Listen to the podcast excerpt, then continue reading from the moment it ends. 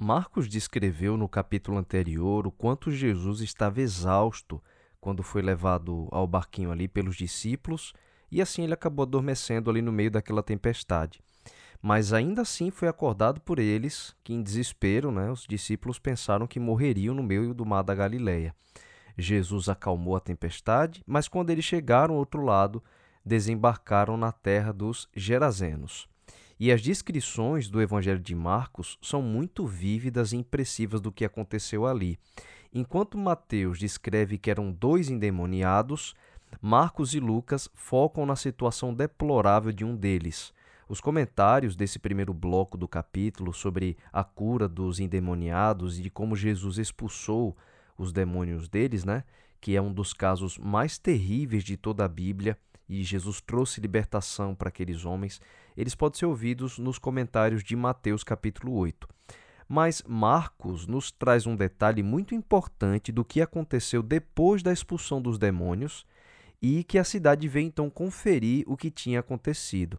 Aparentemente, Satanás quis bolar uma estratégia para frustrar os planos de Cristo para pregar o evangelho naquela região.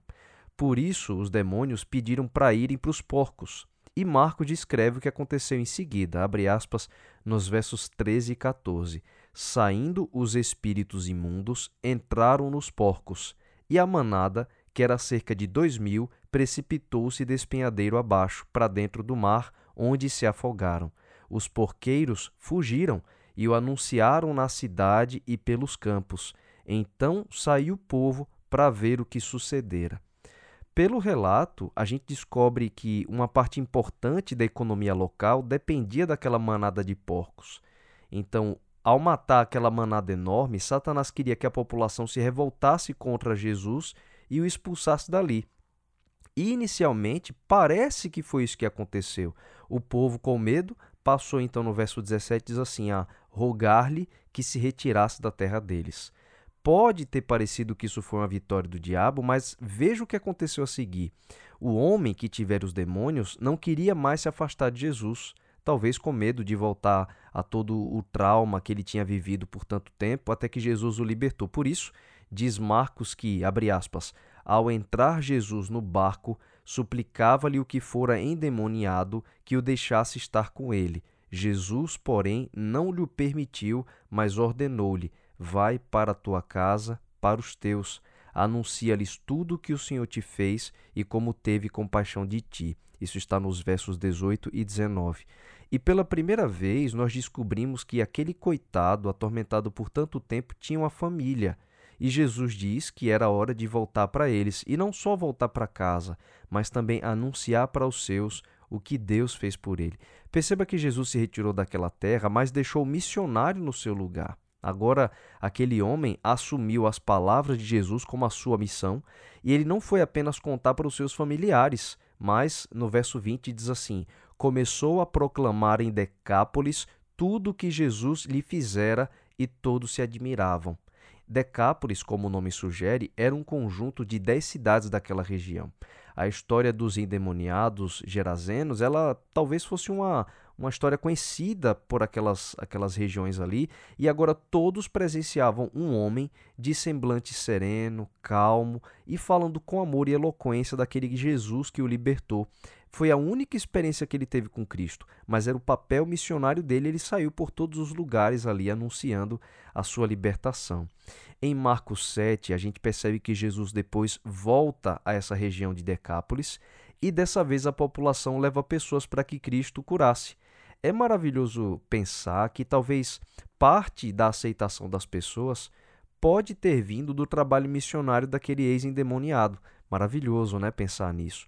O restante do capítulo trata de eventos que ocorreram quando Jairo, um dos principais da sinagoga, também dito ser aqui chefe da sinagoga, ou seja, da congregação local ali de judeus, ele foi a Jesus desesperado, esse homem.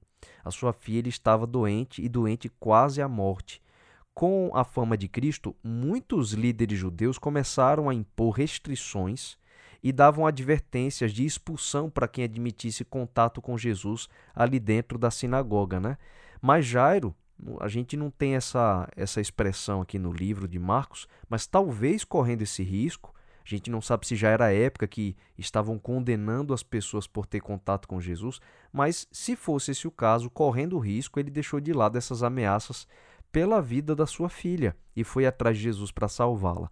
O desespero desse pai pode ser observado na descrição de que, abre aspas, prostrou-se a seus pés e insistentemente lhe suplicou: Minha filha está à morte, vem impõe as mãos sobre ela para que seja salva e viverá. Está nos versos 22 e 23. O relato dessa história de Marcos 5, ele é paralelo ao relato de Mateus capítulo 9.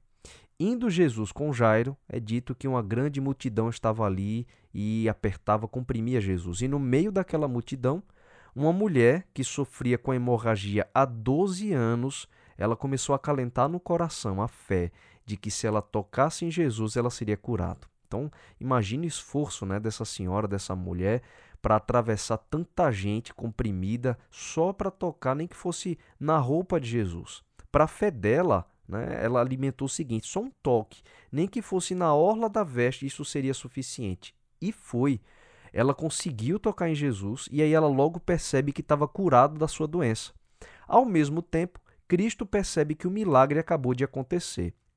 No verso 30 diz assim: Jesus, reconhecendo imediatamente que dele saíra poder, virando-se no meio da multidão, perguntou: Quem me tocou nas vestes? Bom, se a gente estivesse ali, certamente ia achar estranha a pergunta de Jesus, assim como os discípulos também, que logo responderam que tinha uma multidão comprimindo. Como é que ele poderia perguntar quem o tocou? Mas esse tocar que Jesus se referia não era apenas o toque físico, mas era um toque de fé. E, e veja que coisa interessantíssima, né? No meio de uma multidão, Jesus percebeu a fé simples de alguém que lhe tocou. Todo mundo apertava Jesus, mas só uma pessoa o alcançou pela fé. E a gente pensa assim, poxa, hoje tem milhões de pessoas que também apertam Jesus como aquele dia, né? Lotam igrejas.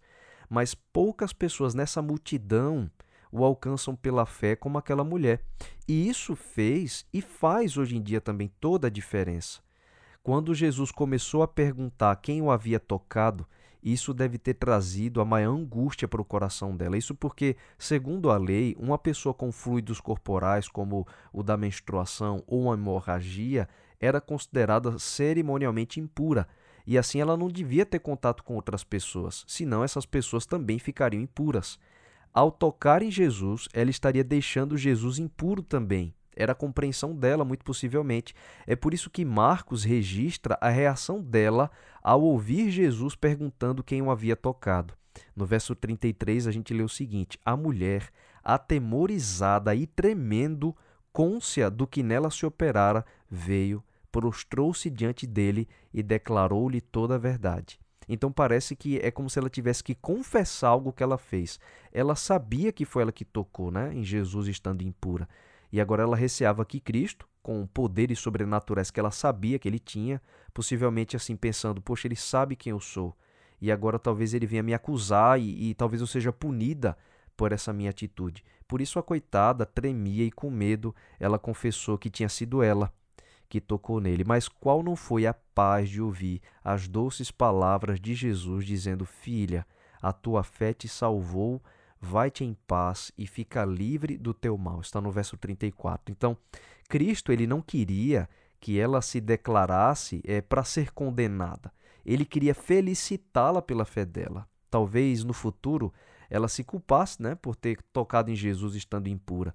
E ali, de uma vez para sempre, Jesus a libertou de todos os males da sua doença e não queria que ela tivesse culpa de nada, né? Chamando de filha diz que ela pode viver em paz e ser livre do seu mal. Cristo é maravilhoso. Ele não, não se contamina com as nossas impurezas, mas dele sai poder que nos purifica. A gente não pode esquecer que isso estava acontecendo ainda a caminho da casa de Jairo. O homem, então, ainda devia estar desesperado pela demora de Jesus. E é interessante que, se aquela mulher tinha sofrido 12 anos com essa doença, a filha de Jairo tinha apenas 12 anos e já estava à beira da morte. E não deu tempo de chegar quando, abre aspas no verso 35, chegaram alguns da casa do chefe da sinagoga, a quem disseram: Tua filha já morreu, por que incomodas o mestre? A forma como comunicaram é muito insensível, né? E o homem podia ter desabado ali aos prantos, mas Cristo, sensível à dor dele, ignorando essa notícia, disse simplesmente o seguinte, está no verso 36, disse ao chefe da sinagoga, não temas, crê somente. O milagre é realizado apenas na presença dos três discípulos mais íntimos de Jesus, que eram Pedro, Tiago e João, e também dos pais da menina. E um detalhe muito importante não pode passar desapercebido.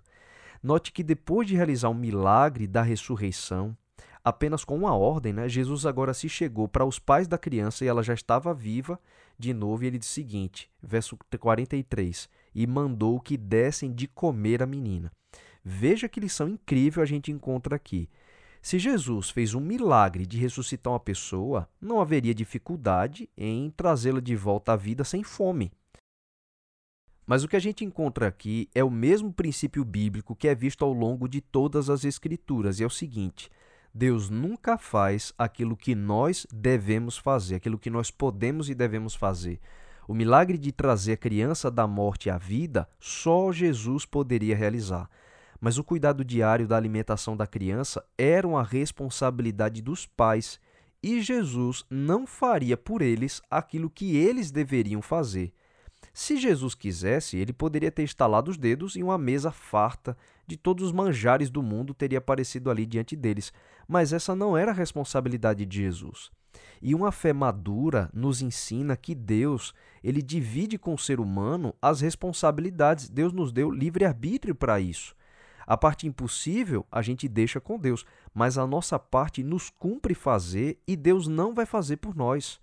Quando Deus libertou o povo do Egito, por exemplo, ele poderia ter teletransportado o povo direto para Canaã. Mas em vez disso, o que é que a gente encontra em Êxodo 14, verso 15? Diz assim: Disse o Senhor a Moisés: Por que clamas a mim? Diga aos filhos de Israel que marchem.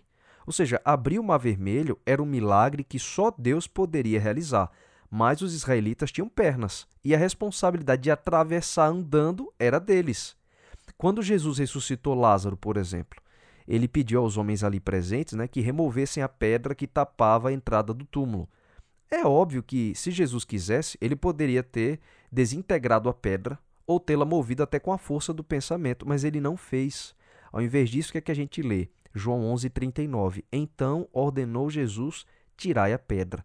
Então veja, é nossa responsabilidade tirar as pedras que nós podemos tirar. As que são impossíveis, a gente deixa pela fé nas mãos de Deus. Jesus ressuscitou a criança, mas depois disse que os pais deveriam dar de comer para ela. Assim, é a nossa responsabilidade também cuidar da nossa vida, da nossa saúde, nos mais variados aspectos alimentação, atividade física, marcar aquela consulta, ir para o médico, etc. Os milagres que precisamos, a gente vai poder sempre contar com Deus. Confiando, claro, que Deus vai fazer sempre o que for melhor de acordo com a sua vontade. Agora, tem que andar junto da nossa fé a maturidade de entender que é nossa responsabilidade fazer a parte que nos cabe nessa relação.